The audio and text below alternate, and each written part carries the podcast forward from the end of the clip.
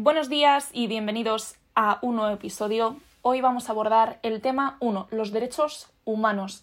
Es un tema un poquito largo, un poquito pesado, pero vamos a ver si damos con las claves para hacerlo lo más sencillo posible. Bueno, vamos a empezar. Los derechos humanos son inherentes a todas las personas sin distinción alguna.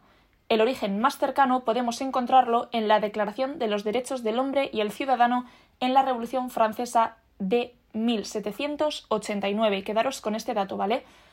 Y a continuación, los vamos a dividir en tres generaciones. Esto también es muy importante. La primera generación, 1789, derechos relacionados con la libertad. Son derechos civiles y políticos, como el derecho a la vida y la seguridad, entre otros. La segunda generación, 1948, derechos relacionados con la igualdad. Son derechos económicos, sociales y culturales, como el derecho a la educación o al trabajo. Y la tercera generación, 1980, derechos relacionados con la solidaridad. Son derechos como un medio ambiente sano o al patrimonio de la humanidad. Es importante que nos quedemos con las tres generaciones y saber relacionarlas con las tres palabras clave libertad, igualdad y solidaridad. Últimamente se habla de añadir una cuarta generación relacionada con el desarrollo científico y tecnológico. A continuación, vamos a ver las siete características de los derechos humanos. Son siete puntos que, bueno, más o menos son lógicos y fáciles. El primer punto, son universales, es decir, se nos aplican a todos y todas. Segundo punto, son irreversibles y progresivos, es decir, por muchos nuevos derechos que surjan, los antiguos van a seguir estando ahí. Y la existencia de derechos antiguos no impide la creación de nuevos derechos. Tercer punto, son indivisibles, es decir, todos deben de ser respetados y garantizados. El cuarto punto, no son negociables, son bienes pertenecientes de manera absoluta a cada ser humano. El quinto punto, son inviolables, nadie puede atentar contra ellos es decir, sientan una base para dictar el resto de leyes. El sexto punto. Son obligatorios, han de ser respetados. Como veis, se repite un poquito. Y el séptimo y último punto incluye tres características indivisibles, interdependientes, complementarios y no jerarquizables. Cuatro, perdón. Es decir, están relacionados entre sí y ninguno es más importante que otro. Bueno, y de esta manera finalizamos la primera parte. Ahora vamos a abordar la segunda parte, que es la Declaración Universal de los Derechos Humanos. Vamos a ponernos un poquito en contexto histórico.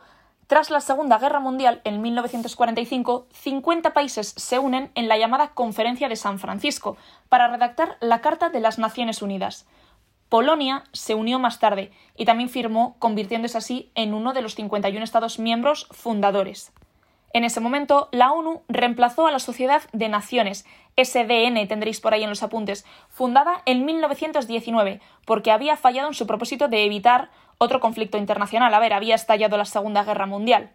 Entonces, bueno, el trabajo de la ONU era mantener la paz internacional, que se respetaran los derechos humanos, etc.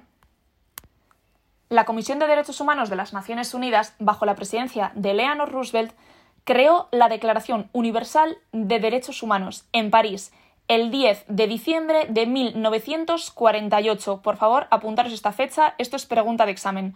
Fue sometida a votación y aprobada con 48 votos a favor y 8 abstenciones. Podemos decir que la Declaración de los Derechos del Hombre y el Ciudadano en Francia tras la Revolución Francesa es la precursora de, los, de la Declaración de Derechos Humanos de 1948. En 1993 se crea el Alto Comisionado para los Derechos Humanos. Es un organismo encargado de su protección y promoción. Tiene autoridad para investigar situaciones irregulares y elaborar informes, pero no son jueces, no juzgan. Esto es una gran diferencia y también es susceptible de entrar en el examen. Vamos a continuar. Vamos a agrupar un poco todo sobre lo que hemos hablado y vamos a obtener la Carta Internacional de los Derechos Humanos, que está formada por tres cosas. La Declaración Universal de los Derechos Humanos, que son los artículos, por así decirlo, el Pacto Internacional de los Derechos Civiles y Políticos y el Pacto Internacional de los Derechos Económicos, Sociales y Culturales.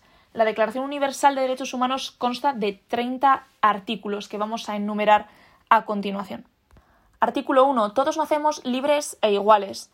Artículo 2. No hay distinción por raza, sexo, color, querencia, etc. Artículo 3. Tenemos derecho a la vida, a la libertad y a la seguridad. Artículo 4. Nadie estará sometido a esclavitud o servidumbre. Artículo 5. Igualmente con las torturas se quedan abolidas. El artículo 6. Derecho al reconocimiento de su personalidad jurídica. Artículo 7. Todos somos iguales ante la ley. Artículo 8. Tenemos derecho a un sistema judicial efectivo. Artículo 9. Muy interesante para nosotros. No habrá detenciones arbitrarias, ni privaciones de libertad, ni podrá ser nadie desterrado. El artículo 10. Derecho a un juicio justo. Artículo 11. La presunción de inocencia. Nadie será condenado por algo que cuando se cometió no era delictivo. Eso está muy claro. Indubio pro reo. Siempre la duda en favor del reo. ¿Vale? El punto número 12. Derecho al honor. Artículo 13. Derecho a la libre circulación, elegir libremente nuestra residencia, salir o entrar del país, que bueno, ahora con todo esto de la pandemia vamos a dejarlo de lado, pero así está reflejado en el punto número 13. El artículo 14. El en caso de persecución, todos tenemos derecho a buscar asilo en cualquier país. El artículo número 15. Tenemos derecho a una nacionalidad. Artículo 16. Derecho al matrimonio a partir de la edad núbil.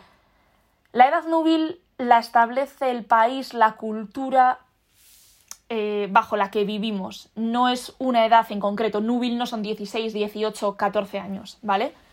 Artículo 17. Derecho a la propiedad individual y colectiva. Artículo 18. Profesar la religión libremente. Artículo 19.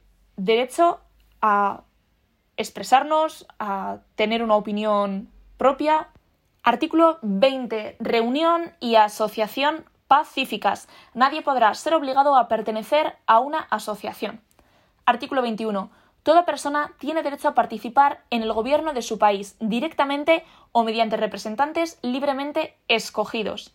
También tenemos derecho a acceder a las funciones públicas.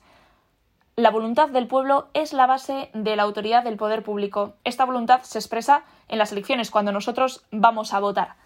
El artículo 22. Derecho a la seguridad social, es decir, que los derechos económicos, sociales y culturales son indispensables para el desarrollo de la persona. El artículo 23 dice derecho al trabajo, a una remuneración equitativa, tenemos derecho a sindicarnos, ¿vale?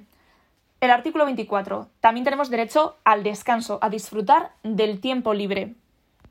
El artículo 25 derecho a un nivel de vida adecuado. Los niños nacidos dentro o fuera del matrimonio tienen los mismos derechos. Parece que es algo evidente en muchas de las cosas de las que hablamos, pero el día que se escribieron, pues estas cosas había que matizarlas.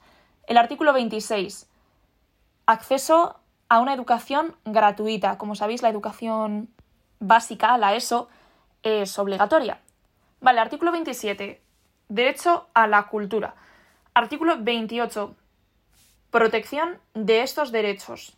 ¿vale? Lo he resumido un poquito, os lo leéis, pero bueno. Artículo 29. Límite de los derechos, que son las leyes. Nosotros, por querer ejercer nuestros derechos, no podemos pisar las leyes.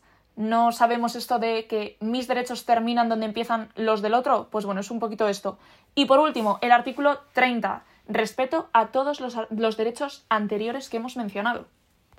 Hemos terminado la segunda parte de este tema y vamos a ir con la tercera, que es el Sistema Europeo de Protección de Derechos Humanos. El Consejo de Europa es constituido por el Tratado de Londres el 5 de mayo de 1949 y consta de 47 países. Es la organización más antigua que persigue los ideales de la integración europea. Quedaros con este dato, ¿vale? Es la organización más antigua.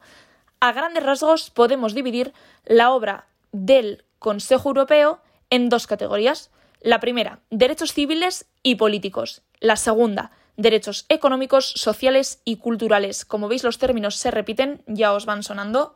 La Convención de Roma, llamada la Convención de Roma, firmada el 4 de noviembre de 1950. España forma parte desde el 4 de octubre del año 79, ¿vale? 1979.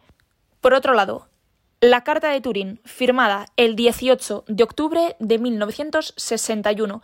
España forma parte desde el 29 de abril de 1980. El Convenio de Roma tiene como misión proteger los derechos humanos y libertades fundamentales de las personas sometidas a la jurisdicción de los Estados miembros de la Unión Europea y permite un control judicial del respeto a dichos derechos individuales. Y tiene tres títulos. El primero, Derechos y Libertades, el segundo, Regulación del Tribunal Europeo de Derechos Humanos y el tercero, Disposiciones diversas. Por otro lado, la Carta Social Europea. Cinco partes y 38 artículos. Los derechos a destacar son algunos como el trabajo, la seguridad social, asistencia social y médica, igualdad de oportunidades. Y, por último, la Carta de los Derechos Fundamentales de la Unión Europea. Es un documento que fue proclamado por el Parlamento Europeo, Consejo de la Unión Europea y la Comisión Europea en diciembre del 2000, en Niza, ¿vale? En 2007 se proclama una versión revisada de la Carta en Estrasburgo antes de firmar el Tratado de Lisboa, el cual nace de la Carta legalmente vinculante para todos los países, exceptuando a Polonia y a Reino Unido. El tema queda visto yo quiero que os quedéis con datos importantes como cuándo se firmó la Declaración Universal de Derechos Humanos, que fue el 10 de diciembre de 1948, con las tres generaciones y sus palabras clave. También quiero que os quedéis con que el Alto Comisionado para los Derechos Humanos es un organismo encargado de la protección de los derechos, pero no juzga, puede investigar y hacer informes al respecto, pero no son jueces. También importante los tres puntos que forman la Carta Internacional de los Derechos Humanos que tiene 30 artículos, la Convención de Roma, 4 de noviembre de 1950 y la Carta de Turín, 18 de octubre de 1961. Y eso es todo. Hondo y sana, estudiar.